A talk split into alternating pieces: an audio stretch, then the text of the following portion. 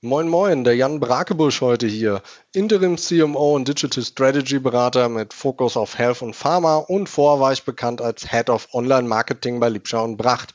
Wenn auch du dich fragst, was Google im Your Money Your Life Sektor so anstellt und was wir daraus lernen und in das normale SEO übertragen können und welche Spielregeln in einer Partie SEO-Schach mit unbekannten Figuren gelten, dann bleibst du jetzt besser dran. OMT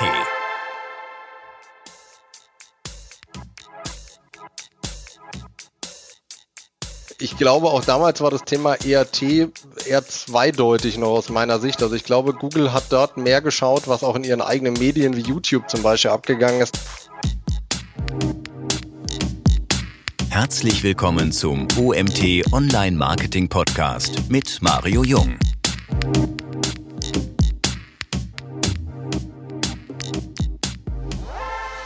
Hallo Jan. Was ist deine Meinung zu der Kooperation zwischen Google und dem Bund in Bezug auf Gesundheitsfragen? Hi Mario. Ja, das ist tatsächlich ein relativ interessantes Thema und ich muss sagen, ähm, keine klare Antwort nach vielem äh, Nachdenken ist eher zweigleisig. Und zwar einmal ist es natürlich richtig, dass wir qualifizierte Ergebnisse brauchen, besonders in so einer Lage wie jetzt, wo irgendwie jeder ähm, ziemlichen Müll wie in Bezug auf Thema Corona oder so weiter verbreitet, ja, und nicht wissenschaftliche Artikel dann im Netz landen und konsumiert werden.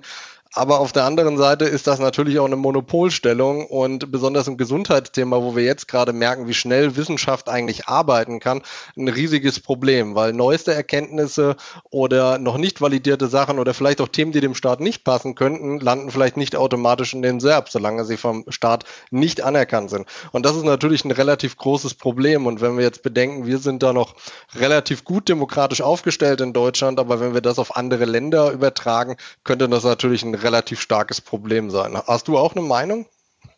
Ja, momentan polarisiert das Thema ja. Ich bin sehr vorsichtig, wenn ich mich momentan überhaupt zum Thema Corona äußere. Und ich meine, es geht ja hier in erster Linie jetzt um Corona aktuell, was Gesundheitsfragen angeht. Und ich halte es A sehr schwierig, dass halt Seiten, die kompetent sind, aber nicht direkt für den Bund arbeiten, benachteiligt werden. Auf der anderen Seite finde ich es aber auch gut, dass jetzt nicht nur Fake News irgendwo durch die Gegend ähm, wandern. Mhm. Magst du vielleicht unseren User mal genau erklären, was da passiert ist und wie das zustande kam? Weißt du das? Ähm, ja, also das ganz genau, wie es zustande kam und die ganzen Hintergründe, weiß ich jetzt nicht. Ich glaube, da gab es auch gar keinen hundertprozentigen Bericht darüber, wie sich das angenähert äh, hat oder die, ähm, ja, die komplette Transparenz. Aber das genau genommen ist das Thema folgendermaßen dass der Bund für bestimmte Suchanfragen mit äh, oder das Gesundheitsministerium in dem Fall eben mit seiner Webseite zukünftig die Fragebox auf Position Zero eigentlich ähm, immer inne hat. Für Suchanfragen, die mit Google zusammen abgesprochen sind, und äh, für die eben qualifizierte Artikel vorlegen. Das betrifft aber nicht nur das Thema Corona, das hat auch schon ähm, bei anderen Themen wie Impfungen oder bei Grippe, Influenza oder auch bei Schmerzthemen äh, fängt das Ganze mittlerweile an, dass es dort drinne ist.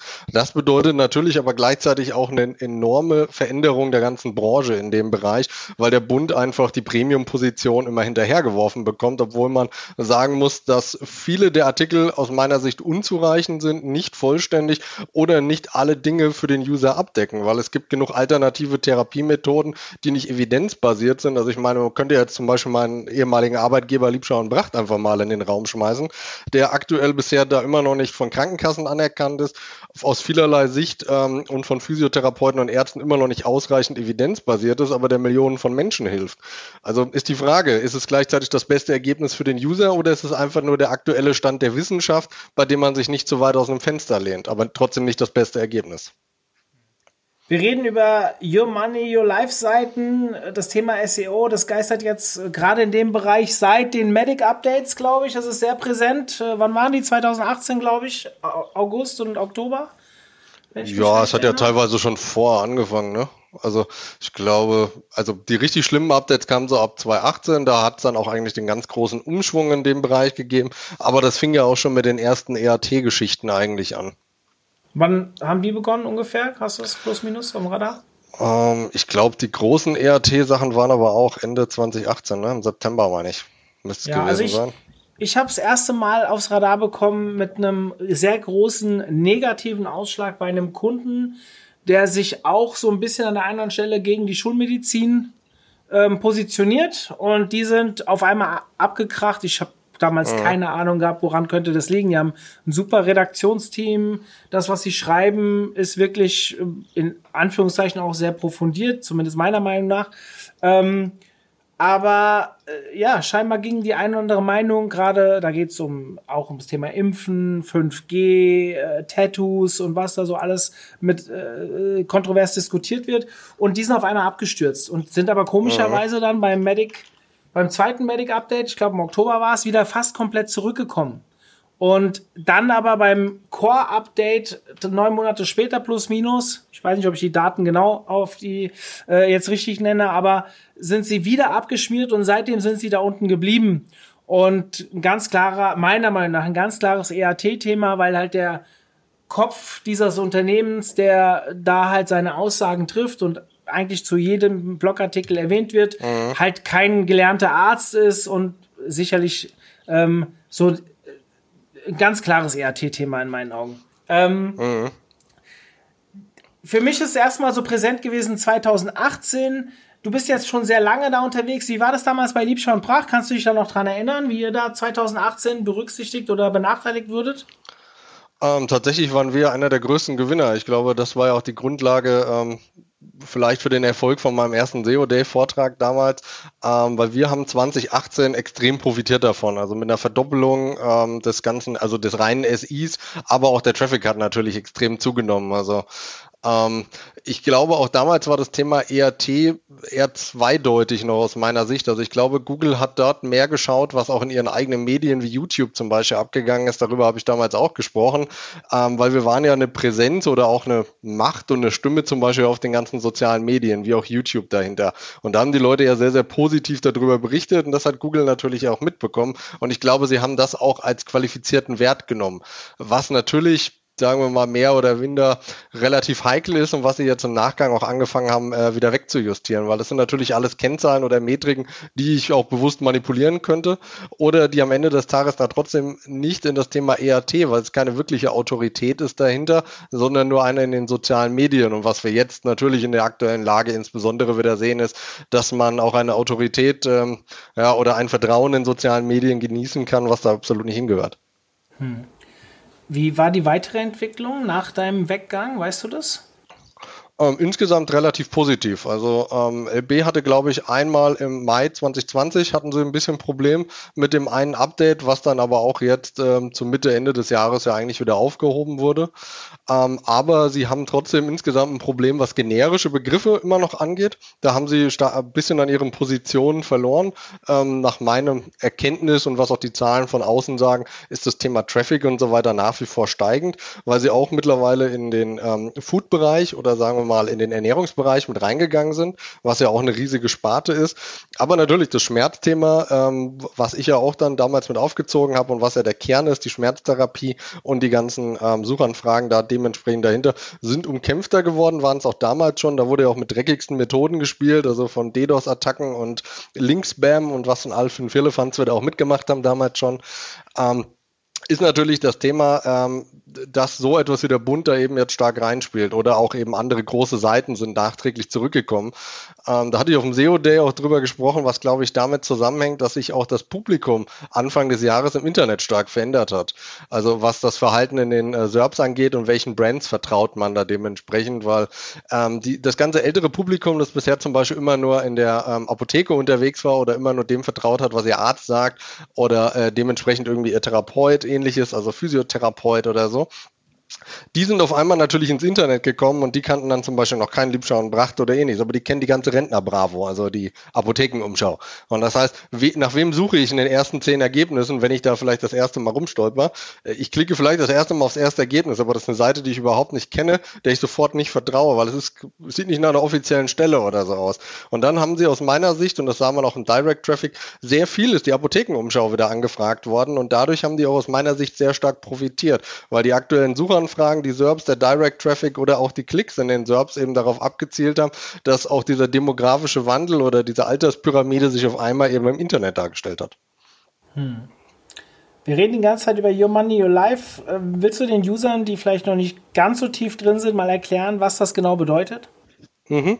Also Your Money, Your Life dreht sich tatsächlich im Kern um darum, dass es äh, um Suchanfragen oder um Webseiten geht, die das persönliche Leben betreffen, das Wohlbefinden, Finanzen, Gesundheit und ähnliches. Also es geht also um alle Seiten, die anders bewertet werden von Google oder auch in den Quality Rater, Rater Guidelines. Ähm, dahingehend, wenn es um sowas wie Kredite geht oder um Versicherungsanfragen, um Familie, um persönliches Wohlbefinden oder wie eben, wo wir die ganze Zeit drüber sprechen, über Gesundheitsthemen, sowas wie über eine Anfrage bei Rückenschmerzen, dass dann ganz besonderer Maßstab an die Webseiten und an die SERPs einfach gelegt werden, was dort drin auftaucht. Das bedeutet, ähm, dass so, ja, hart gesagt, 0815 Affiliate-Seiten es eigentlich nicht mehr schaffen sollten, dort in die SERPs reinzukommen und dass Google auch regelmäßig überprüft, was ist wirklich ein Your Money, Your Life-Thema. Also ist etwas zum Beispiel, also da ist auch die Abgrenzung natürlich manchmal schwierig, auch auch um für den User einfach zu erklären. Es gibt zum Beispiel so ein Thema wie Faszien und Faszienrollen. Ist das jetzt ein Your Money, Your Life Thema oder ist das eigentlich ein, eher ein Sportthema, was Google mittlerweile genauso wie das Ernährungsthema aus meiner Sicht wieder sehr stark aus dem Bereich rausgetan hat. Man könnte jetzt natürlich hinterfragen, oder wäre natürlich auch logischerweise deine Frage, Mario, warum sollte Ernährung nicht mehr drin sein, oder? Ja, Schön, dass du dir auch selbst die Fragen stellst, danke. Ja, ja, gerne. ähm, aus meiner Sicht ähm, tatsächlich, weil Google den Bereich nicht kontrollieren kann und er sich zu schnell verändert. Ich glaube, es ist ein Bereich, der mhm. mit Machine Learning und mit dem, was dort abgeht, einfach nicht zu verifizieren ist und deswegen aus diesem besonderen Bereich wieder rausfliegen musste, weil man könnte fast sagen, Ernährungsthemen sind ja fast ein bisschen wie Religion ähm, für manche Leute. Also da gibt's ja die härtesten Ausprägungen, sagen wir einfach mal vegan zu reiner Carnivora Ernährung, ähm, was dort gepredigt wird und alles dazwischen. Und jeder behauptet für sich, das ist das Richtige, das ist das Wahre. Ich meine, wie viele Ernährungstrends hast du in den letzten zehn Jahren mitbekommen? Also mehr als du zählen kannst gefühlt. Und ja, jeder davon hat irgendwie, genau, hat, jeder hat seine Zielgruppe, jeder hat seine Anhänger und jeder hat unterschiedliche Autoritäten. Jeder hat irgendwie ein paar Doktoren auf der Seite, jeder hat Studien, die es belegen, jeder hat Studien, die Gegenbelege haben. Das bedeutet ja, das Thema Ernährung ist ja auch aus rein wissenschaftlicher Sicht, das sagen ja auch Ernährungsspezialisten, ein riesiges Thema, weil ähm, das, was wir heute wissen und erforschen in Langzeitstudien, wissen wir halt dann irgendwie in 20 Jahren und können dann das Ergebnis verifizieren und publizieren und selbst dann wird es wieder zerrissen. Das heißt, es gibt keinen gültigen ja, Stand der Wissenschaft, der von allen akzeptiert wird. Und wie möchtest du so etwas als Google oder als Maschine dann bewerten? Also du zerfleischst dich ja selber. Das heißt, die SERPs müssten den ganzen Tag rumrödeln und dann irgendwann müsste man versuchen, das beste Ergebnis zu haben. Aber dann kommen natürlich Trendthemen wieder rein. Das heißt, aus meiner Sicht ist das etwas, was sich mathematisch nicht belegen lässt und gleichzeitig die Wissenschaft auch nicht hergibt. Und deswegen ist es aus meiner Sicht und das, was ich so sehen konnte, in meinen Analysen tatsächlich aus dem Bereich relativ stark wieder rausgeflogen, was auch dafür spricht, dass sehr viele Webseiten, wie zum Beispiel Zentrum der Gesundheit oder auch zum Teil Apotheken umschauen, so sehr stark auf das Food- und Ernährungsthema aufgesprungen sind, weil es eben nicht mehr diesen Qualitätsrichtlinien, die diese Seiten nicht erfüllen konnten, unterliegt. Ja, spannender Ansatz, muss ich sagen, habe ich noch nie so drüber nachgedacht. Ähm, für mich war dieses Your Money, Your Life, Medic und was da alles dazugehört, so ein, so ein Ansatz, um Fake News zu bekämpfen. Jetzt mhm. haben wir das Thema mit dem Bund. Ich will nicht sagen, dass der Bund Fake News rausgibt. Falsch, versteht mich bitte nicht falsch. Aber du sagtest ja selbst, die sind teilweise unzureichend, die Informationen, die, die da gegeben werden. Ähm, bin ich da jetzt konkret richtig, indem ich denke, das ist so der erste Ansatz, Fake News zu bekämpfen oder schießt sich da Google selbst ins Bein? Also ich glaube, es war einer der Ansätze dahinter, aber ich glaube, in dem Your Money, Your Life Thema war es eher das größte Problem schon damals, also ich meine, du kennst das auch, wenn du jetzt mal so an Kreditvergleiche oder Versicherungen denkst, ähm, das war ja voll mit Affiliates. Also die ersten zehn Seiten war keine vers große Versicherung zu sehen, also die ersten zehn ergeben sie keine große Versicherung, kein ähm, vertrauenswürdiges Vergleichsportal oder ähnliches. Besonders wenn du jetzt mal drei, vier Jahre zurückdenkst äh, daran. Ich meine, das war eine der härtesten äh, SEO-Schlachtfelder, die es jemals gab. Die Versicherungs- und Kreditecke ist es heute noch. Aber heutzutage haben wir dort relativ bekannte Brands. Ja, sei es bei Krediten sowas wie Smava hängt dann eben oben mit drinne, die man kennt. Bei Vergleichsportalen Versicherung ist dann Check24 oder wenn du bestimmte Versicherungen eben eingibst, dann taucht da mittlerweile eben auch eine DVK, eine AXA oder was weiß ich nicht alles auf. Und das war jetzt kein Werbeblock für irgendjemanden davon. Das waren die ersten, die mir eingefallen sind. Ähm, Und ähm, das heißt, da haben die SERPs sich dementsprechend verändert, dass es Brands sind und ähm, auch Autoritäten in dem Markt und wo man auch sagen könnte, okay, da kommt eine halbwegs qualifizierte Aussage dahinter, weil ich verkaufe meinen User und mein Ergebnis nicht immer an den meistbietenden dahinter. Das ist natürlich ein Problem, was bei Check24 oder Vergleichsportal allgemein immer noch ein Thema ist. Weswegen Google da aus meiner Sicht auch die nächsten Jahre immer noch stark reingehen wird, wobei natürlich die aktuellen Klagen da auch ein Problem darstellen könnten, um noch äh, stärker in diesen Markt einfach reinzugehen. Ähm, solange der User am Ende des Tages ja irgendwie ein Ergebnis bekommt, das für ihn passt.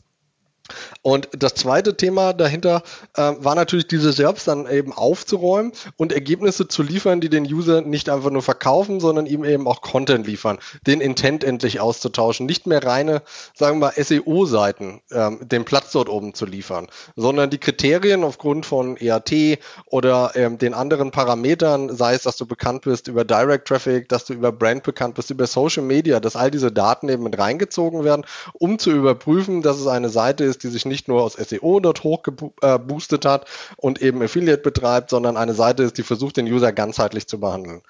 Ob das am Ende des Tages immer so gut funktioniert hat, lässt sich jetzt natürlich, je nachdem, welche Serbs man sich anschaut, relativ stark drüber streiten aus meiner Sicht.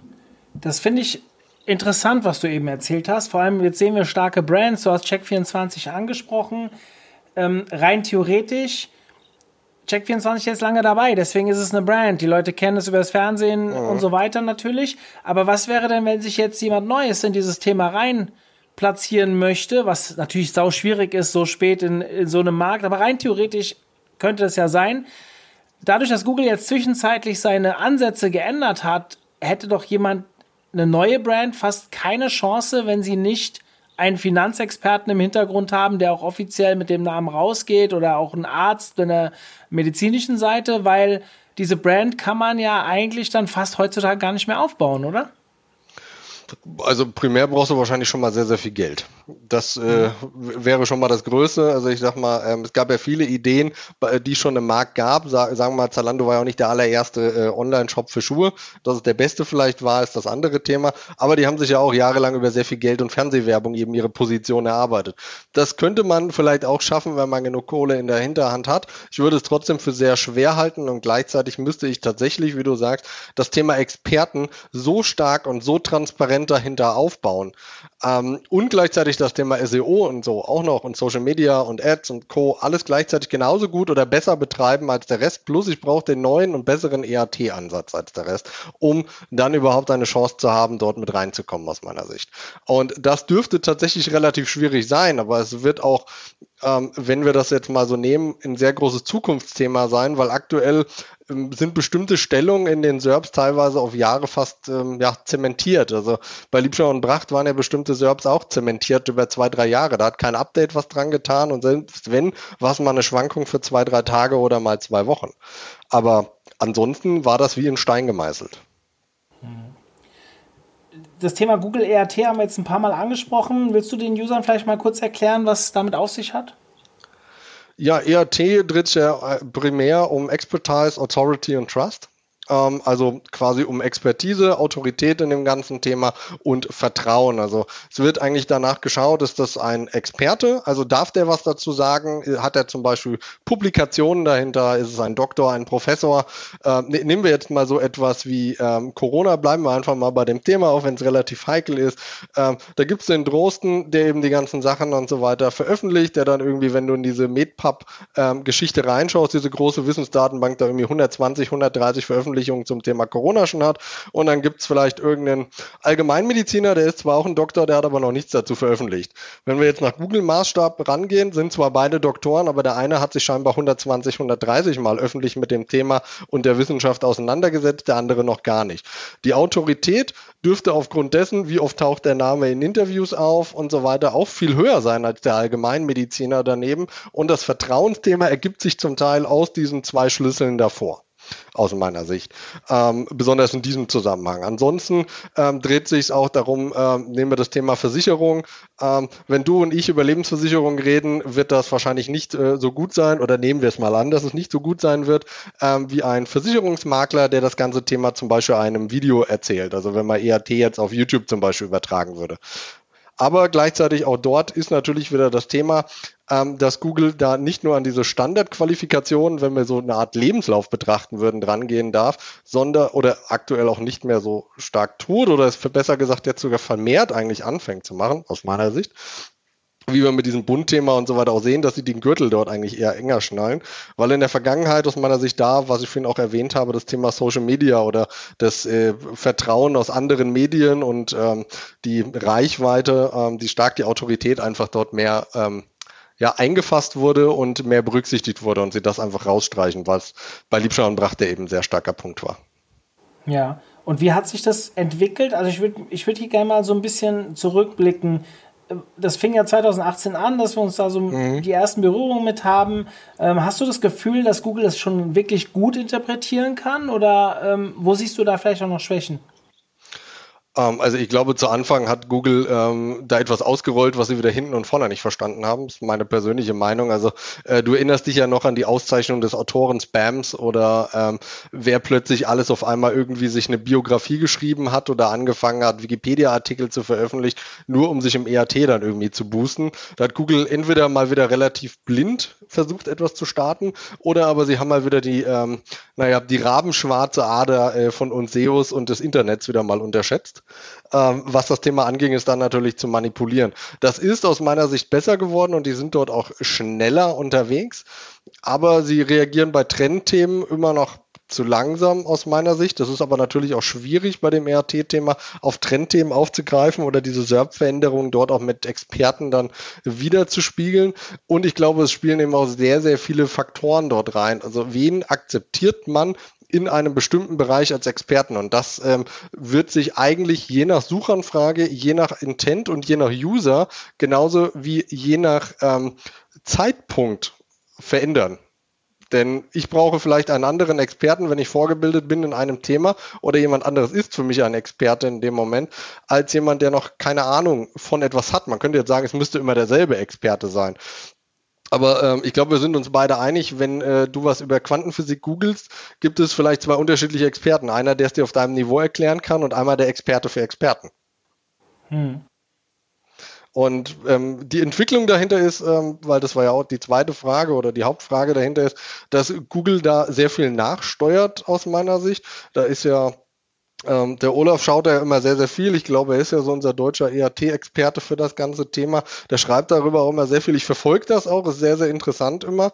Ähm, aber ich glaube auch, dass wir es äh, oft nur aus unserer SEO-Sicht zum Teil sehen und aus der Optimierungsgeschichte ähm, und manchmal vielleicht ein bisschen die User-Sicht. Das soll jetzt kein Vorwurf an Olaf, weil er versucht das schon immer sehr holistisch und ganzheitlich anzusehen, aber ich glaube, der Rest von uns ist da manchmal zu sehr aufgrund seiner naja, beruflichen Präferenz eingeschränkt. Wenn wir es daraus betrachten, wie gesagt, der, der, Gürtel wird zum Teil enger genommen und in anderen Bereichen wird das Thema ERT oder auch Your Money, Your Life dann eben verworfen für Themen, an denen Google es gar nicht kontrollieren kann.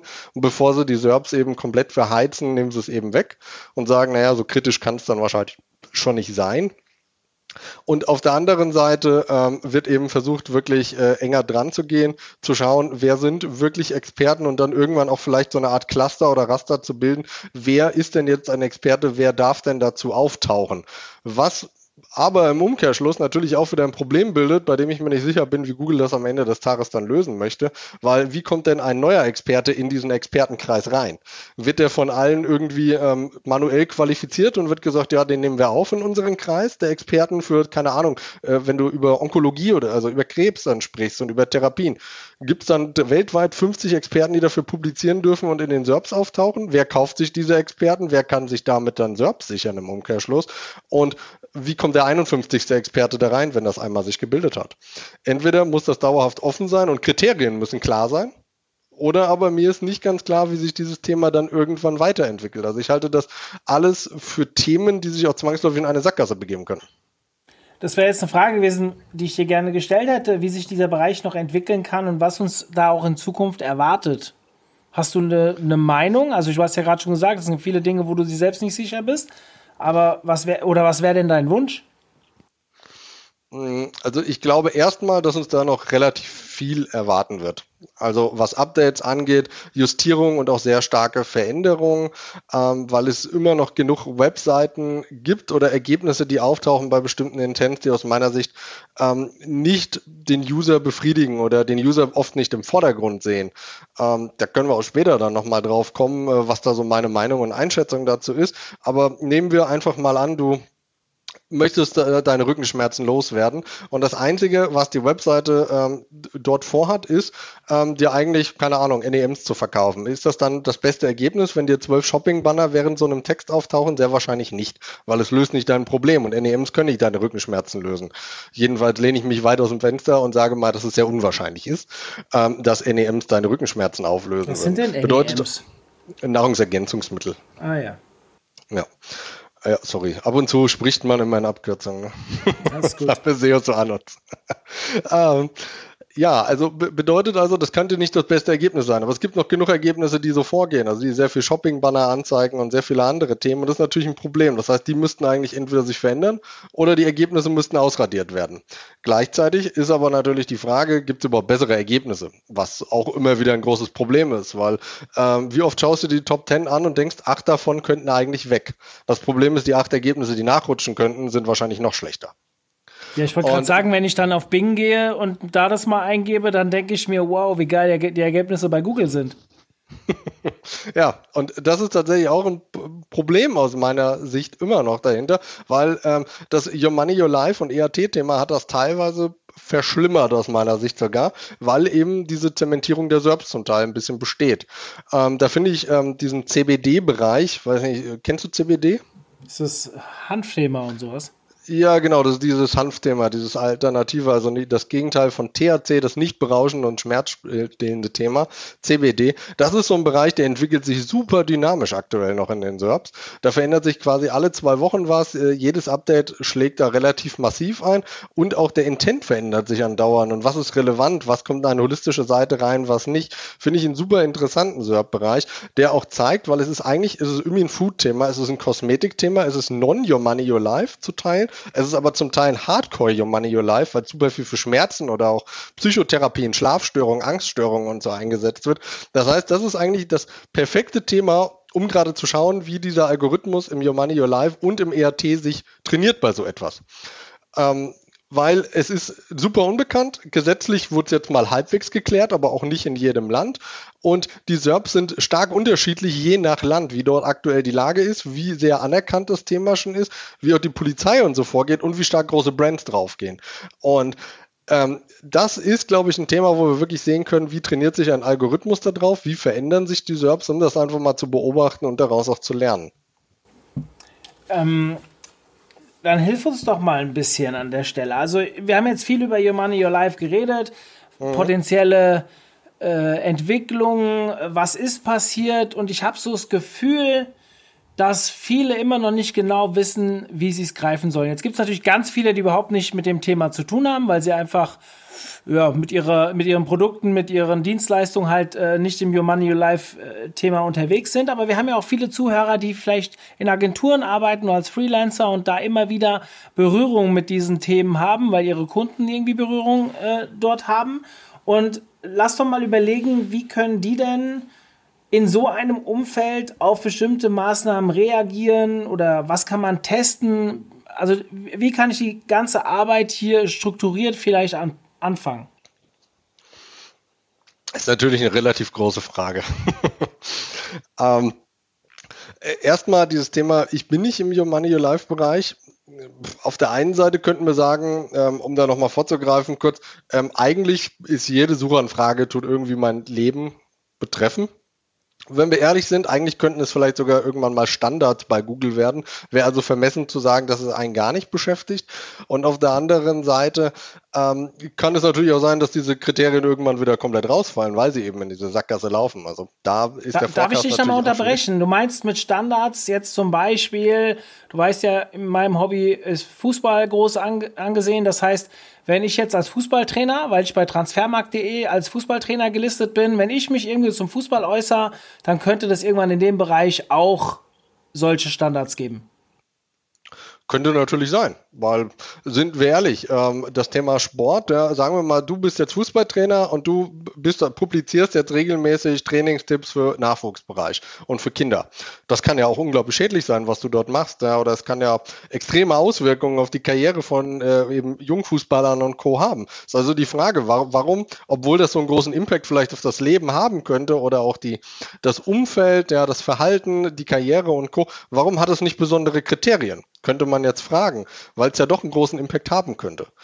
Aktuell trifft es dort noch nicht zu, aber es könnte natürlich sein, dass Google das irgendwann sehr stark erweitert und sagt, alle Suchanfragen sind eigentlich diesen besonderen Kriterien unterliegend und diesen Standards. Wie ist das denn bei uns? Also ich meine, im SEO-Bereich habe ich das Gefühl, da gibt es so viel Dünnpfiff, der teilweise veröffentlicht wird. In den Social Media stört es mich noch nicht mal so, weil das ist ja vergänglich, aber auch meinungsbildend leider.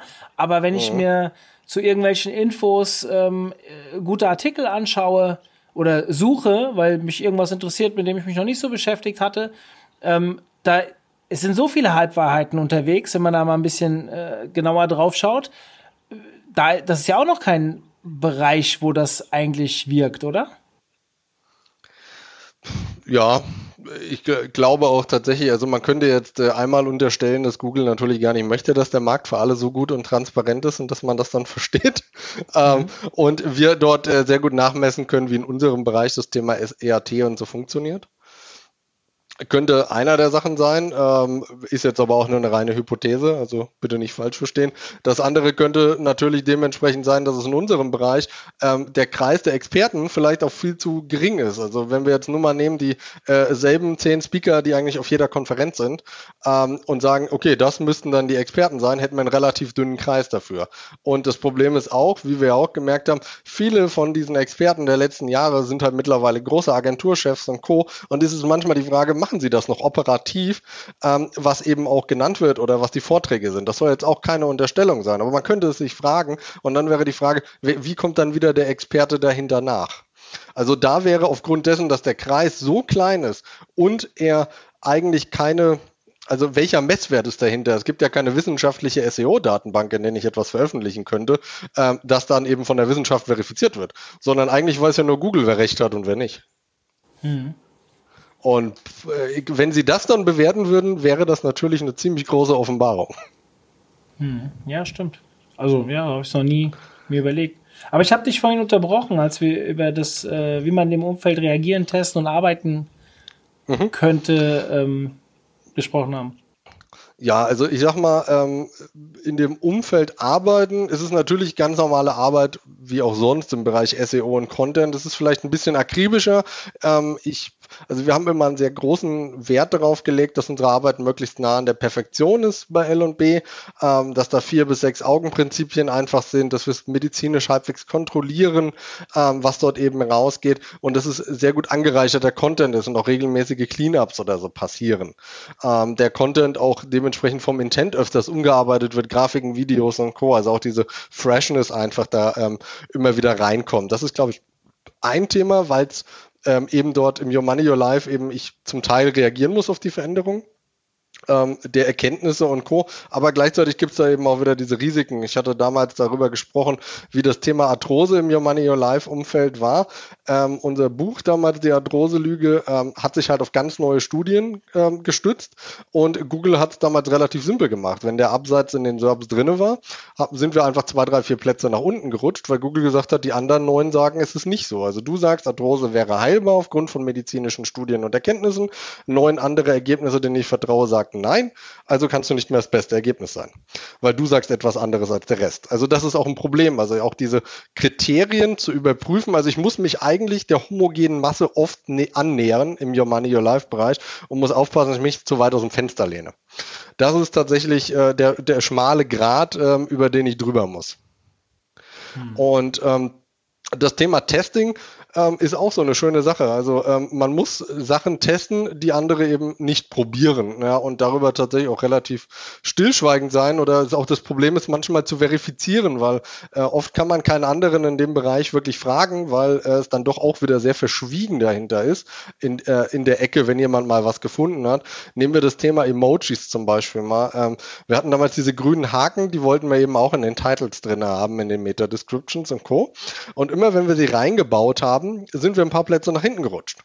Haben wir sie ausgebaut, hat es zehn Tage ungefähr gedauert und wir waren wieder auf der alten Position. Man könnte jetzt sagen, naja, Zufall, ja, ist vielleicht eine Korrelation, aber keine Kausalität. Wenn ich das aber 10, 20, 30 Mal teste über mehrere Seiten, dann habe ich irgendwann auch eine Kausalität. Bisher hat jeder andere SEO-Experte, oder dem wir das mal vorgestellt haben, hat eigentlich damals immer gesagt, totaler Blödsinn kann gar nicht sein. Aber wenn du es dir jetzt anschaust, es gibt kein, also ich finde, im wirklichen Hardcore-Medic-Bereich äh, finde, also äh, Finanzenbereich ist zum Beispiel üblich, aber im Medic-Bereich finde ich bei den harten Anfragen oder auch bei den generischen Suchintents finde ich keine Emojis aktuell. Und das auch schon seit mehreren Monaten nicht mehr. Hm. Weil das Thema natürlich einfach sehr stark ist. Und wenn wir jetzt davon reden, dass wir Autoritäten oder auch offizielle Stellen, sagen wir mal ganz ehrlich, der, der Bund soll konkurrieren mit zwei, drei Seiten, die SEOs drin haben, ja, über das Thema Corona. Ja, dann packe ich halt äh, die, die, das Spritzen-Emoji und das grüne Haken-Emoji und das gefährliche Emoji und was weiß ich nicht, packe ich in meine SERPs und damit soll der Bund konkurrieren. Be bevor der mitgekriegt hat, dass es Emojis in den SERPs gibt, weiß ich nicht. Bis dahin haben wir eine Basis auf dem Mond. Hm. Hm, ja. Ähm, ja, das stimmt. Ich bin voll bei dir. Ähm, und und äh, ja. aber wo wir, um die Frage äh, vielleicht abschließend zu beantworten und äh, das Thema dann da drinnen, ähm, wie kann ich ähm, meine Arbeit oder die Tests dahinter noch anpassen? Ähm, ich muss wirklich tatsächlich, also wir haben irgendwann angefangen, uns nicht mehr zu hinterfragen, was ist bei dem Update passiert, sondern eher in die Richtung zu gehen, und das würde ich auch persönlich allgemein der SEO-Branche mal ein bisschen mehr raten. Wir konzentrieren uns immer sehr viel darauf, was ist in der Vergangenheit passiert. Das ist sehr stark wissenschaftliches Arbeiten, was natürlich darauf zurückzuführen ist, dass wir ähm, einen relativ hohen Anteil äh, Studierte haben und Co. Wir sind das alle gewohnt, wissenschaftlich zu arbeiten und fundiert zu arbeiten und Sachen zu prüfen der Unterschied, die Frage ist aber oft, also wir leben da, wir fahren damit vorwärts, wir versuchen gerade auszufahren und gucken dabei in den Rückspiegel öfters. Und das ist natürlich etwas heikel, wenn wir alle schon mal auf der Autobahn unterwegs waren und versucht haben, so Auto zu fahren. Ähm, die Frage wäre ja oft, sich zu stellen, was wird vielleicht im nächsten Update passieren? Das heißt, ich muss immer ein bisschen Nostradamus spielen und muss voraussagen, was könnte Google als nächstes machen? Und ähm, sich auch zu hinterfragen, welche Zahlen nutzen sie, bei denen sie es zum Beispiel oft dementieren. Also ich meine zum Beispiel dieses CTR-Thema und User-Thema und so wie viele Jahre hat es Google erzählt, dass sie diese Zahlen nicht nutzen? Ja, dann kommen auf einmal äh, die Ansprachen und Anhörungen eben vom Kongress in der USA ähm, und die, äh, dieser Anhörungsausschuss und plötzlich kann man dann in diesen Unterlagen, die sie dort offenlegen müssen, steht dann drin, wie sie Userdaten und so weiter eben nutzen für diese Apps ja, es war uns doch eigentlich unterm Strich allen klar. Aber diese Google-Hörigkeit zum einen äh, zu hinterfragen, weil die kann man im Your Money, Your Life-Bereich sowieso vergessen, weil da äußert sich Google eigentlich hinten und vorne gar nicht. Das heißt, ich muss immer meine eigenen äh, Theorien oder Hypothesen anstellen. Und das andere ist wirklich dauerhaft und sehr stark zu hinterfragen, was könnte Google anstellen und wie könnten sich bestimmte SERPs verändern? Was ist das, was der User möchte? Also ich, ich muss mehr ähm, verrückten Wissenschaftler spielen als wissenschaftliches Arbeiten. Hm. Und wie würdest du denken, wie man jetzt vorausschauend fahren sollte? Also wie sollte man, äh, wie sollte man an so ein Thema rangehen? Wie, wie, wie, erklär uns mal, wie du rangehst. Ähm, ja, also okay, nehmen wir, nehmen wir mal an, ähm, das Thema ähm, Rückenschmerzen. Bleib, nehmen wir einfach dieses präsente Beispiel dafür. Wir sind dort aktuell auf Position 1, ja, dann kommt das nächste Google-Update und wir sind auf einmal nur noch auf Position 3. Das heißt, ich könnte schon mal alles, was wollten wir verändern und haben wir noch nicht gemacht. Das ist eine Seite, die wir haben für die Vergangenheitsbetrachtung. Das zweite ist, dass wir brauchen es gar nicht analysieren, weil es machen eh 30 andere Experten und SEOs machen es eh für uns die Arbeit. Das ist ja oft das ganz Schöne daran. Und dann brauche ich nur noch zu überprüfen, was stimmt auf uns zu und was eben nicht. Die Frage ist aber, was können wir jetzt alles, was wir in der Vergangenheit zum Beispiel schon nicht gemacht haben, was auf der Agenda war, sofort umsetzen und wir brauchen gar nicht auf die Ergebnisse warten, weil es wird drei, vier Wochen dauern, bis andere vielleicht etwas an ihrer Seite verändern. Das heißt, alle warten gleichzeitig und haben noch keinen Sprint absolviert. Das heißt, wir gehen direkt ins Doing einfach rein und versuchen Sachen anzupassen, weil ich bin doch jetzt eh schon auf Position 3, 4. Was kann passieren, dass ich noch eine nach hinten rutsche durch Änderungen? Ähm, teilweise macht es auch Sinn, manchmal zwei, also wenn es sehr harte Änderungen sind, die ich überhaupt nicht verstehe, warum etwas passiert ist, dann sage ich auch, wir warten auch mal zwei, drei Wochen, weil sehr wahrscheinlich wird Google es einfach von selbst wieder revidieren. Das haben wir in der Vergangenheit ja auch alle oft schon erlebt. Aber die große Frage wäre jetzt ja, welche Metriken haben sich ähm, zum Beispiel verändert oder welche Metriken würde ich zum Beispiel mit reinnehmen, auch fürs nächste Update, also auch im Forecast. Wenn ein Update passiert ist, es hat uns zum Beispiel geholfen, dann im Hintergrund zu sagen, wir sind von drei auf eins gekommen, wäre jetzt die Frage, okay, wir sind auf eins, wir freuen uns jetzt darüber, brauchen wir gar nicht analysieren, sondern die Frage ist, wie können wir es denn halten? Welche Metriken müssen denn aus meiner Sicht stimmen oder wenn ich auch User befragen würde, was ist an meiner Seite wichtig, dass ich das beste Ergebnis dahinter bin? Dann habe ich zum Beispiel etwas, wie viel Prozent einer Seite scrolle ich jetzt? Nehmen wir mal so simpelste Sachen oder was ist das Ziel des Webseitenbetreibers. Wenn ich zum Beispiel sage, ähm, er soll ein PDF dahinter runterladen, weil das ist klar das Ziel und das kann auch Google und der Algorithmus einfach erkennen, dass das Ziel eine äh, Mailadresse abzugeben ist, wäre die Frage, wie oft wird das denn ausgeführt, das Ziel dahinter?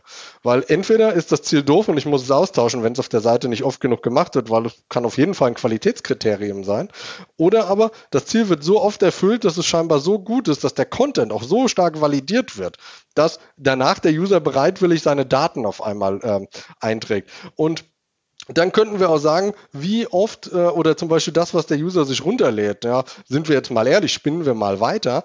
Ähm, das meist, die meisten Leute nutzen den Chrome oder haben ein Android-Handy in Deutschland. So, das heißt, Google könnte sehr wahrscheinlich oder unterstellen wir mal, dass sie es wahrscheinlich tun werden, weil ich würde es machen. Sie werden danach messen, wie viele Leute tun das PDF denn wie schnell öffnen und wie lange wird das konsumiert. Wird es zum Beispiel regelmäßig aufgerufen? Was ist das Ziel in dem PDF?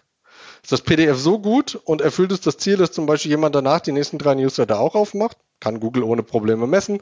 Das zweite Thema ist, wird da drinnen zum Beispiel auf den Shop verlinkt? Wird dieser Gutscheincode dann regelmäßig eingegeben? Ist auch etwas, was Google messen könnte.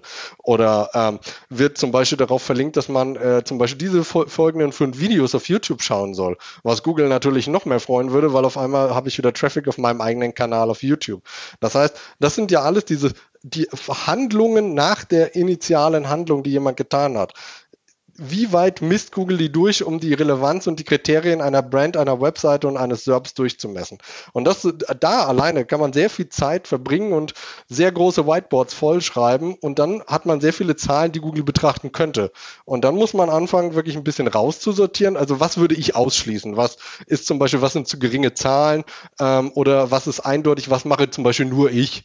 Ähm, und die ganze andere Konkurrenz nicht. Also ist es zum Beispiel, ist es überhaupt vergleichbar? Kann Google überhaupt sagen, ähm, das kann ich mit den anderen Webseiten vergleichen oder ist die Seite zu unique und sie müssten mehr auf Massenzahlen gehen, aber es könnte der ausschlagende Punkt sein, warum wir auf der Eins sind. Also du merkst, das ist sehr schwierig, aber das Vorgehen meinerseits war immer so, wirklich zu überlegen, wie weit würde ich etwas messen, welche Zahlen und Metriken kann Google dahinter messen und per se gesagt, sie können eigentlich so gut wie alles messen. Ähm, dahinter, egal ob es in irgendeinem System wie HubSpot oder Co. ist, solange ich etwas im Browser aufmache, auf meinem Android-Handy, im Chrome aufmache oder sonst was, kann Google theoretisch auch die Zahlen übernehmen und die Nutzungsdaten davon. Und wie gesagt, auch äh, wenn wir DSGVO-konform oder sonstiges und das als anonymisierte Daten nehmen, irgendwo lassen sich Cluster dahinter bauen und die lassen sich auch wieder zusammenführen. Und äh, es wäre, glaube ich, vermessen zu sagen, zu glauben, dass Google das nicht tut. Hm. Dann lass uns doch mal vielleicht zum Abschluss überlegen, ähm, was könnten denn uns, also hättest du vielleicht ein paar Tipps, wie man grundsätzlich im äh, Your Money, Your Life Bereich arbeiten sollte, um sich gut aufzustellen? Ja, also ich sag mal ganz allgemein, äh, aus meiner Sicht ist regelmäßige Konkurrenzanalyse und zwar über den Tellerrand hinaus sehr, sehr wichtig und auch international zu schauen. Also, ähm, weil die Google-Updates sind nach meinen Beobachtungen, besonders so im Your Money, Your Life-Bereich, mittlerweile länder- und anforderungsspezifisch, rechtsspezifisch und das Thema mit dem Bund zeigt ja, dass es auch landesspezifisch immer komplexer wird und je nach Suchanfragenbereich. Also im Bereich Finanzen hat der Bund jetzt noch nichts vorne. Mal sehen, wann das Finanzministerium auch sagt, wir hätten gerne die SERPs für irgendwelche Beratungen, damit wir alle mal schön ähm, wieder die guten uralt Standardsparpläne abschließen. Ne? Ja, Riester-Rente. ja, ist immer noch das Allerbeste, wie wir ja wissen, auf jeden Fall. Ähm, und ähm, wie, wie gesagt, also dort ähm, das Thema eben auch reinnimmt, die Konkurrenz anzuschauen, die Ergebnisse oder auch die neuen Themen, die einfach in meinen Bereich reintauchen und vielleicht so ein bisschen am Rand rumfischen. Und auch ähm, tatsächlich, so doof es klingt, die Sachen, die nicht, ähm, naja, sagen wir so, im Halbdunklen rumschwirren, sind auch immer sehr interessant, wie Google die betrachtet und wie man sie sieht. Also ich glaube, das Thema CBD war viele so im, ähm, naja, eher dunklen bis schwarzen Bereich unterwegs, weil es war nicht rechtlich geklärt und co. Und trotzdem ist da unglaublich viel passiert und es ist ein Millionenbusiness geworden und es haben viele SEO-technisch äh, wenig betrachtet in Deutschland. Deswegen gehört äh, das Business auch äh, ja, we wenig den Leuten, die in Deutschland ansässig sind. Hm. Ähm, und das zweite Thema, was ähm, ist, was ich auch schon angesprochen habe, ist sehr stark darauf zu achten, je nach Intent nicht zu werblich zu sein. Also nehmen wir das Thema, was ich auch im SEO-Day zuletzt hatte, die Online-Apotheken. Also wenn ich eine Webseite habe, auf der so ziemlich alles von Herstellern gekauft werden kann, was ich dort anzeige und nichts eigentlich user-basiert ist und user-nutzen basiert ist. Also in den Online-Apotheken für die User zum Beispiel dahinter ist es so. Also über ähm, hier Werbekommerzkram und so weiter, also WKZ, alles, was ich kaufen kann, ähm, ist es möglich, mir die Posi Position 1 im Ranking zu kaufen in einer Online-Apotheke, obwohl ich nicht das beste Produkt bin, den kompletten Content dahinter zu kaufen, Werbebanner, Warenkorbbanner, also wirklich alles.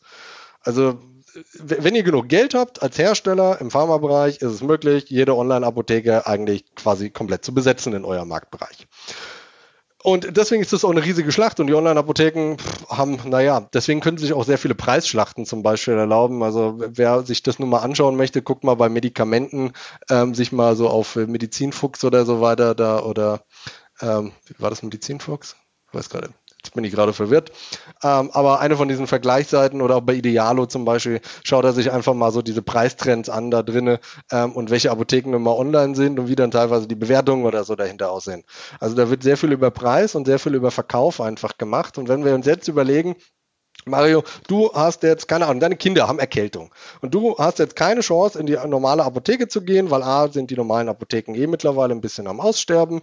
Und das zweite Thema ist, wegen Corona willst du da jetzt eigentlich nicht hin. Das heißt, du googelst danach, du, da tauchen schon mal die ganzen Hersteller auf, die sehr viele Versprechungen machen. Dann ist die Apothekenumschau, die du nicht willst. Und dann tauchen schon, taucht schon der Content der Online-Apotheke auf.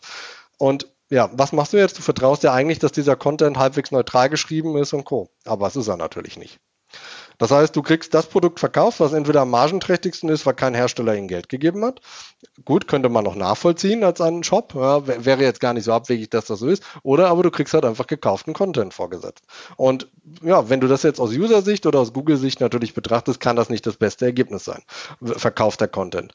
Auf der anderen Seite können wir jetzt sowas sagen, ähm, nehmen wir an, äh, du suchst allgemein etwas zum Thema Erkältung bei Kindern und landest auf einer Webseite, wo der Suchintent eben befriedigt wird, aber du siehst da drinnen irgendwie 20 Werbebanner, dreimal Newsletter und Co. Und diese Werbebanner haben nicht mal was mit Erkältungsprodukten zu tun, sondern keine Ahnung, mit Darmreinigung, mit äh, Sonnenblumenkerne Bio fürs Backen und äh, weiß ich nicht, irgend noch ein Kochbuch, ja, äh, wie du das beste Steak vorbereitest das äh, hat alles relativ wenig gerade mit deinem Intent zu tun. Es hat aber sehr viel damit zu tun, dass diese Webseite natürlich Geld machen will. Auch das ist aus meiner Sicht ein riesiges Thema. Also dieses Problem Affiliate-Links, Produktbanner und so weiter, tonnenweise in Info-Content sind aus meiner Sicht auch einfach out. Und viele Your Money, Your Life-Seiten, die jahrelang sehr, sehr stark waren, ähm, stehen genau vor diesem Problem, weil ihre Monetarisierung ist Affiliate oder aber das Weiterleiten in Shops und Co. Und naja, dann äh, kann doch eigentlich der Shop gleich selber Content schreiben. Dann brauche ich doch eigentlich diese Zwischenseite nicht mehr, äh, bei der ich als Google und als User annehmen muss, dass eh sehr viel verkauft wird oder sehr viel WKZ-Content ist. Ähm, yeah. Ja, und ansonsten ähm, tatsächlich, wie gesagt, dieses Weiterspinnen des Ganzen ähm, und nicht so viele Rückspiegelbetrachtungen. Das sind äh, so aus meiner Sicht so die äh, drei Tipps dahinter. Ja, und ansonsten, ähm, ja, klingt jetzt abgedroschen, aber äh, das ganze Standard-Handwerkzeug im SEO muss einfach da sein. Ähm, wie es Thomas Mint nicht mal gesagt hat, es ist halt wie Waschen. Ja, entweder ich bin gewaschen oder ich bin halt schmutzig. Dazwischen gibt's eigentlich nichts. Wenn eure Standardhygienefaktoren und ähnliches oder auch jetzt, was dann kommt, Webcore Vitals und Co. Wenn man das nicht im Griff hat, dann braucht man natürlich in diesem harten Umfeld im Your Money, Your Life und im besonderen Maßstab natürlich einfach nicht mitspielen. Hm. Spannend, spannendes Thema, definitiv. Ähm, wir haben jetzt auch einen relativ langen Talk dazu gemacht. Äh, Jan, sehr, sehr cool, dass du uns hier deine Erfahrungen mal präsentiert hast. Du bist ja jetzt wirklich schon sehr lange in dem Bereich unterwegs und äh, für mich zumindest als sehr kompetenter äh, Gesprächspartner in dem Bereich, ich würde sagen die Nummer eins in dem Bereich, was, den ich mir da gerne dazu hole, wenn ich mal da eine Frage habe. Erzähl uns doch mal gerade, ähm, was du jetzt machst. Also du bist jetzt bei Liebschaum Bracht raus, das haben wir mitbekommen. Äh, was ist denn Stand der Dinge? Bist du noch in dem Bereich unterwegs? Ähm, ich bin im Bereich insgesamt noch unterwegs. Mittlerweile bin ich ähm, als Interim-CMO eigentlich unterwegs und so als digitaler strategischer Berater. Da tatsächlich mit Fokus auf Health- und Pharma-Ecke und ähm, ja, berate da verschiedene Pharmaunternehmen und Kunden oder auch teilweise Online-Apotheken für ihre gesamtdigitale Strategie, helfe beim Teamaufbau oder mache auch manchmal einfach nur standardmäßig SEO-Audits, Content-Audits und Co. Das äh, zum einen, was natürlich irgendwie Spaß macht, wo ich auch selber das Gefühl habe, was daraus lernen zu können und das, was eben gerade auch ein bisschen gefragt ist natürlich. Ja, ja, sehr cool. Also für jeden, der in dem Bereich unterwegs ist und mal einen kompetenten Ansprechpartner braucht, äh, Jan ist sicherlich der Richtige für euch. Ähm, Jan, dir vielen lieben Dank für deine Zeit. Und ähm, jetzt muss ich kurz überlegen, wann geht der Post online? Der Post geht online. Dann darf ich dir jetzt einen guten Rutsch fürs nächste Jahr wünschen, weil Weihnachten wird vorbei sein, wenn diese Folge online geht. Das ist immer blöd mit diesen Nicht-Live-Formaten. Da muss man überlegen, wann die online gehen. Ja, erstmal vielen, vielen Dank für die Einladung. Hat mich auch sehr gefreut. Ja. Äh, Und dann wünsche ich auch allen auf jeden Fall schon mal eine gute Zeit. Ja, sagen wir eine gute Zeit. Nein, also Aufnahmezeitpunkt ist vor Weihnachten. Jan, ich wünsche dir frohe Weihnachten und einen guten Rutsch und den Hörern natürlich auch, auch wenn ihr es erst nach Weihnachten hört. So. Das wünsche ich ebenfalls. Das ist die Katze aus dem Sack. So, okay. Jan, wir beide quatschen demnächst. Ich freue mich schon auf unser nächstes Treffen, egal ob virtuell oder auch. offline. Zu zweit darf man sich ja treffen. Und ähm, an die User da draußen, wir sind raus. Wie gesagt, schöne Feiertage. Trotzdem, jeden Montag reinhören. Die Podcasts gehen weiter. Wir haben vorproduziert. Selbst wenn ich irgendwo es auf Social Media, vielleicht im Club oder so geschrieben habe, dass ich mal Urlaub mache, heißt das nicht, dass es keine Folgen gibt. Also Bleibt dran, stay tuned und auch nächste Woche wieder OMT Podcast hören. Wir sind raus. Bis dann. Tschüss. Ciao. Zum Abschluss der heutigen Folge mit Jan habe ich einen kleinen Hinweis für alle Social Media Interessierten unter euch. Am 19.01. machen wir eine kleine Tageskonferenz, eine Webinarkonferenz zum Thema Social Media, also mit dem Titel OMT Meets Social Media. Und es wird sieben Webinare geben zu den unterschiedlichsten Themen. Schaut mal rein unter omt.de slash omt-meets minus social minus media. Das ist die Landingpage für die Social Media Konferenz. Ihr findet die Webinare aber auch unter omt.de slash Webinare Sieben Stück an der Zahl. Ich hoffe, ihr seid dabei. Coole Referenten wie Björn Tantau, Felix Beilharz. Ja, aber noch viele mehr. Also ich will auch niemanden da irgendwie äh, schlecht reden oder gut reden. Das ist eine super Besetzung, die wir an dem Tag haben. Also wenn euch Social Media interessiert, jetzt einschalten, anmelden, dabei sein unter omt.de slash Webinare. Ich freue mich auf euch. In diesem Sinne, euer Mario. Ciao.